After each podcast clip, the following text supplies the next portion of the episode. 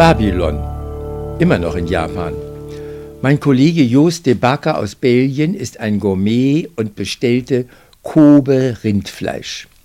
Jos strahlte schon auf dem Flughafen, als er eine Leuchtreklame dafür las.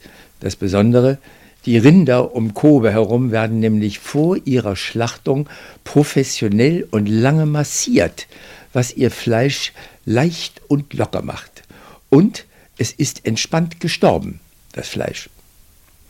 Wir hatten einen Gutschein für ein besonders gutes Restaurant und waren deshalb sofort Männer von Welt und bestellten in englischer Sprache und Jos bestellte also sein physiotherapeutisch in das Sterben begleitete Kobefleisch, ich einen Fisch.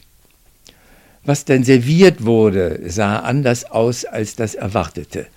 Wir nickten dennoch dankbar und souverän, weil die Bedienung entzückend war, ein Hauch von Kindfrau und im Übrigen immer wieder das Lächeln und leichte Verbeugen. Dann rätselten wir nach der Entfernung unserer Fee, was auf meinem Teller dieser Hauch von gaseähnlichem Stoff war, umrandet von winzig Teilen, die sowohl die Enden von Tintenfischtentakeln sein konnten, als auch addiert und nur vielleicht kleine Einzelteile von dem Inneren eines bestellten Fisches.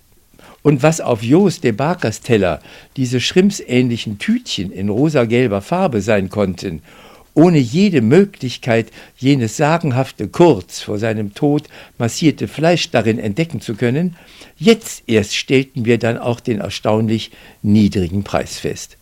Waren das nur die Vorspeisen? Oder hatten wir jeweils das Bestellte des anderen? Wir aßen unsere kleinen unbekannten Edelbissen betont genussreich auf und waren hungriger als vorher. Dann bestellten wir nochmal. Ich, you understand? A fish? Jos, meat of a cow. Of a cope co. Special cope meat, yes? Die Fee schwebte lächelnd nickend von dannen, uns in allen Hoffnungen zurücklassend, weil wir deutlich hohe Preise neben dem Neubestellten gelesen hatten. Die Vieh kehrte mit neuen Winzigkeiten zurück, so unbekannt wie die bisherigen Winzigkeiten.